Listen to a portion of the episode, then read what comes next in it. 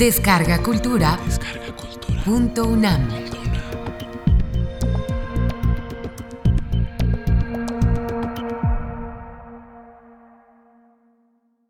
Historiar con los medios modernos. Conferencia impartida por el Dr. John Meraz, realizada el 14 de mayo de 2014 dentro del ciclo El historiador frente a la historia, temas del siglo XX, organizado por el Instituto de Investigaciones Históricas. Empezamos con un hecho. Vivimos en un mundo hipervisual provocada por la invención de las imágenes técnicas, que empiezan con la de la foto de 1839 y hasta la fecha y hoy obviamente también tenemos que tratar con sonidos técnicos. Aunque los historiadores en general se han prestado poca atención a esta realidad, sería difícil sobreestimar la importancia de las imágenes y sonidos técnicas. Fotografía, cine, televisión, digitalización e Internet, las cuales han transformado completamente el intercambio de información y el medio ambiente audiovisual. Pienso que la creación de imágenes y sonidos técnicas es una revolución tan grande como la invención de la escritura lineal. El entorno creado por ellas, en la cual nos encontramos enredados, nos está enseñando a pensar de maneras muy particulares y de las cuales estamos bastante ignorantes.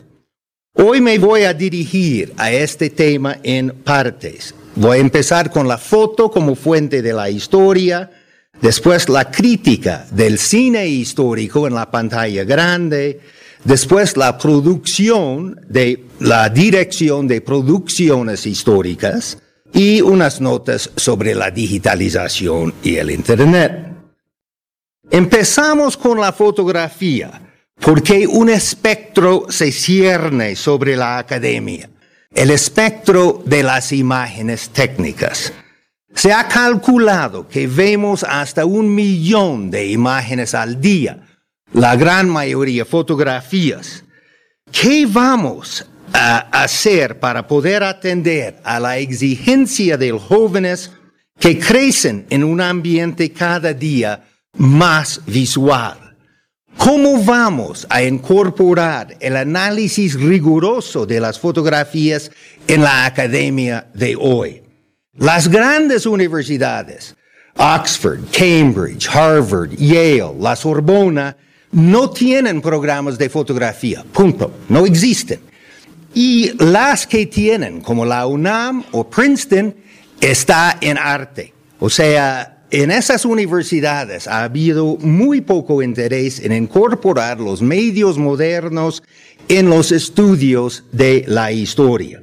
Es irónico esa resistencia a incorporarlos, porque la gran mayoría de la gente aprende la gran mayoría de su historia de imágenes sea en libros de fotos, revistas, periódicos, películas, la televisión o el Internet. Entiendo esa resistencia de venir, en el mejor de los casos, de que los profesores simplemente no saben cómo investigar a los medios modernos. Hace 40 años yo quería hacer una película para mi tesis de doctorado en la Universidad de California. La respuesta más honesta que yo recibí, pueden imaginar que recibí varias respuestas, fue un profesor que me dijo, nunca he hecho una película. ¿Cómo puedo yo juzgar la investigación que se tiene que hacer para una tesis de doctorado? Quisiera señalar que yo creo que México es bastante excepcional y se ha desarrollado una receptividad en México para los estudios de fotografía en la historia. Yo diría que bastante más allá que cualquier otro país en el mundo. Universidades han abierto plazas para historiadores de fotografía. El Instituto Mora, la ENA, la UAP. Y ellos han legitimado sus enfoques a través de su producción y de dirigir tesis. El gobierno ha comprado y conservado grandes colecciones de fotografía, como la de los hermanos Mayo, obviamente la de Casa Sola, y han hecho todos esos archivos consultables. Esa posibilidad no existe en muchos países latinoamericanos, por ejemplo. También las historias gráficas han sido un estímulo y un producto de ese interés en lo visual. Empiezan en 1931, es una serie de como cinco libros de Casa Sola, Después viene Historia Gráfica de la Revolución, que salió en 1942. Después se hizo Historia Gráfica de la Revolución Mexicana, ya en 67. Y para darles una idea, esta historia gráfica tiene 3.706 páginas con unas 11.500 fotos y seis siglos de historia gráfica en México, de 89. Ahí también 3.250 páginas, alrededor de 18.000 imágenes. Una fuente muy importante. Ahora bien, esta última serie fue reeditado en 89 como parte de lo que yo llamo la edad de oro de la historia gráfica en México, el régimen de Miguel de la Madrid, cuando se publicó cuatro nuevas series de historia gráfica con miles de imágenes. Memoria y olvido, así fue la Revolución Mexicana, historia gráfica de México, y biografía del poder. Entonces nos han proporcionado un inmenso archivo de fotografías, una fuente secundaria de primera. Sin embargo, si a veces han participado importantes historiadores en su producción y sus textos, casi nunca ha habido un respeto real para las imágenes. No hay una relación dialéctica entre las fotos y los textos. Los historiadores escriben sus textos ignorantes de las fotos que podrían estimular preguntas y mandan a sus asistentes a buscar fotos. Comúnmente con fotocopias en la mano, entonces lleguen, queremos estas fotos, o sea, nadie hace investigación sobre la imagen, simplemente reproducen las mismas.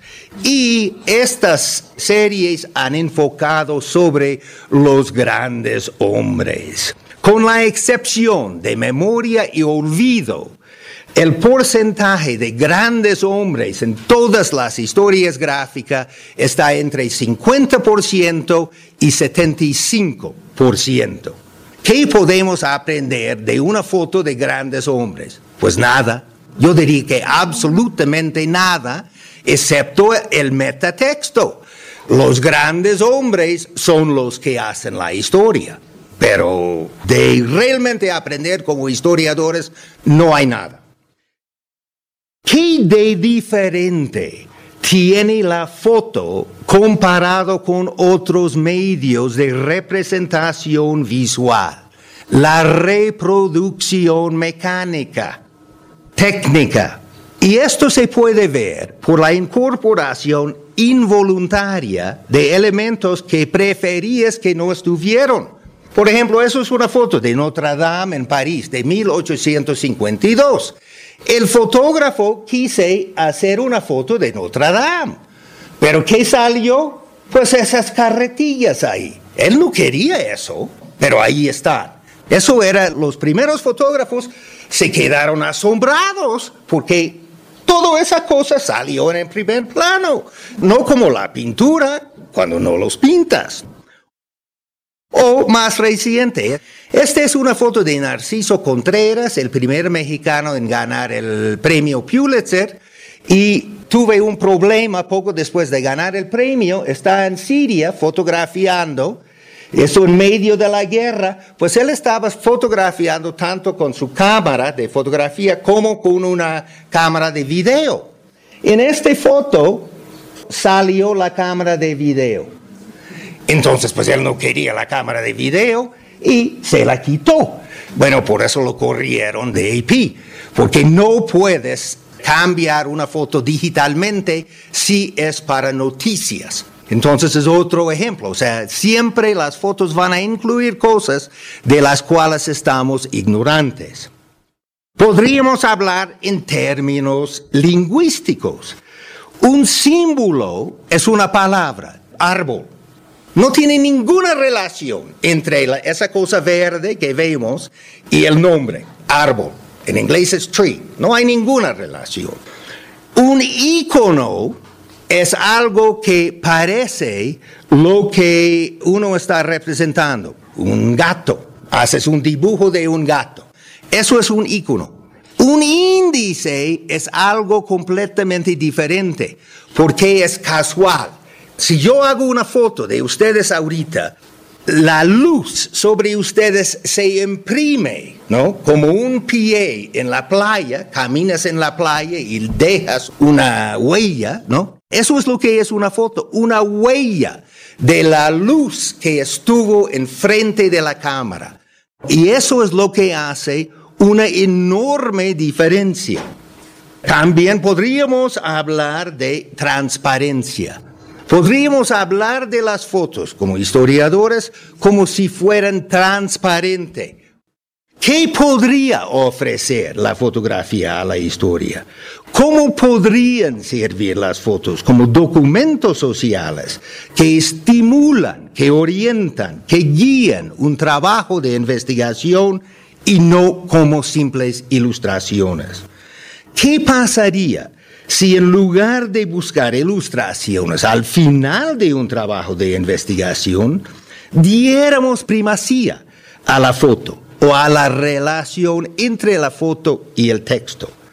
Las nuevas posibilidades derivan de la capacidad de la fotografía para la captura mecánica.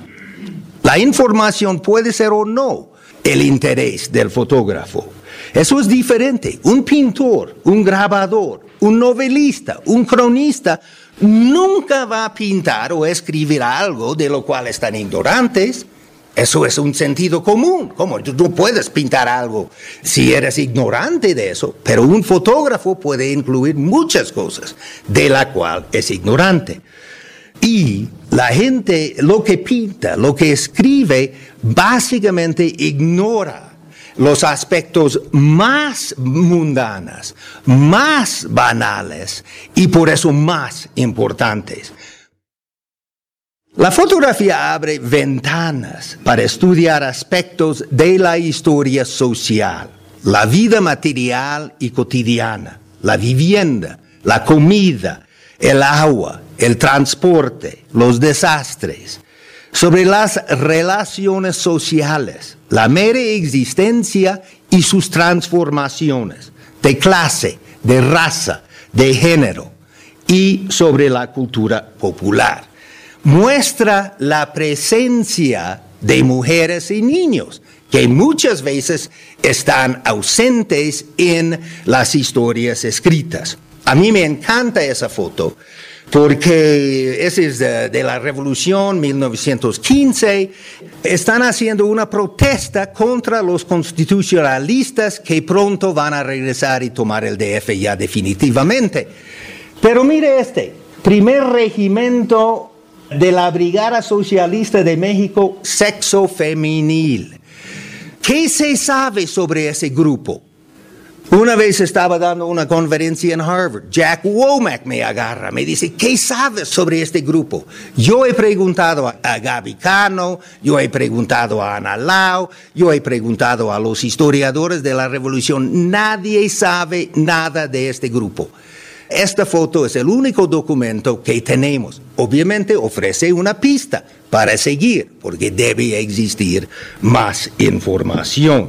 Cultura popular los zapatistas entrando en el DF con la bandera de la Virgen de Guadalupe, el único ejército que utilizaba ese símbolo. Ahora bien, Vamos a cambiar de velocidades un poco, porque lo que tenemos aquí enfrente parecería ser una rebanada de relaciones de género, un documento fotográfico perfecto para la historia social. Ahora, si solo tuviéramos esa foto, de todas maneras tendríamos que preguntar cómo es la representación del piropo. Sería difícil si solo tuviéramos esa foto. Pero la primera cosa que yo quería saber sobre Nacho López es si la foto es espontánea, o sea que Nacho la encontró en la calle, o dirigida. Sospeché desde el mero principio que era dirigida porque es demasiado perfecta.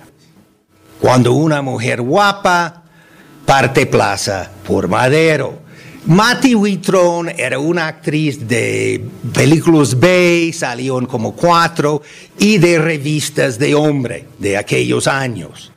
Pero ¿cómo podríamos profundizar, no? En lugar de simplemente ver esa foto como una superficie, digamos, de un piropo, ¿cómo podríamos profundizar al análisis y realmente conectarla con patrones culturales más amplios. La mejor manera de hacer eso es comparar la foto con otras fotos. Por ejemplo, Mati está fotografiada de la cintura. Es una Rolleiflex, entonces le da un poco de contrapicada, le da un poco de poder y además le hace resaltar de los hombres. Hay mucho espacio para ella. O sea, los hombres no están echando encima de ella eh, ni en la foto recortada. Ahora bien, le da una sensación de poder a ella, aún en medio de la masculinidad. Comparamos esa con esta foto de Ruth Orkin, también dirigida la mujer es Jinx Allen, una gringa que, Ruth Orkin, que es una fotógrafo gringa que estuvo haciendo un reportaje sobre mujeres que viajaban solas. Y el título era Don't be afraid to travel alone, no temas de viajar solita. Y entonces representaba los diferentes problemas que enfrentaban mujeres viajando. Eso, el piropo en Italia. Ahora bien, hay mucha diferencia. En primer lugar, no hay espacio aquí. O sea, los edificios se echen encima. Los hombres, entonces, también se echen encima. También podríamos hablar de contenido. O sea, él agarra la entrepierna, el mexicano agarra su corazón, ¿no? no eso también es diferente. Entonces, déjenos considerar esa foto como una expresión de la identidad mexicana, construida por Nacho. El machismo es una de las características que define la cultura mexicana. De hecho, yo argumentaría que es una cultura de hipermachismo, en la cual el machismo no solo se practica, como en todas las culturas, todos los países, sino que además se celebra, tanto a nivel de contenido como a nivel de forma. Y finalmente, la revista participa para rematar, ella indiferente. El piropo no le molesta nada. Por mucho tiempo yo pensé que la historia de la fotografía fue una subdisciplina de la historia de arte pero cuando contemplamos la enorme variedad de fotografías, es claro que muy pocas fueron hechas por artistas. Vamos a ser generosos, 5%. ¿Qué vamos a hacer con foto de familia, por ejemplo? Pierre Bourdieu encontró que más de dos tercios de los fotógrafos son fotógrafos de la familia. ¿Cuál metodología vamos a emplear para estudiar ese género? Podríamos hacer la misma pregunta de cada género de fotografía y estoy convencido de que cada género va a requerir un método diferente para trabajarla. Y lo más emocionante es que nosotros ya estamos inventando esas metodologías. Estamos en el mero principio, realmente. Comercial, industrial, de organizaciones, periodística, imperialista y de los subalternos, revolucionaria y postrevolucionaria. La lista es infinita, hay muchos, muchos géneros. Entonces yo creo que las nuevas metodologías no van a venir de historia de arte, sino van a venir, yo espero, de historia. Antes de pasar al cine, quisiera hacer dos observaciones sobre la fotografía y la historia. La primera es, la resolución es información. Hay mucho más información en la foto que en la reproducción. Eso cuesta dinero. Ahí es el problema. Y la otra es ser curador te pone en una situación difícil para un historiador. Tienes que entregar la exposición en la fecha concordada.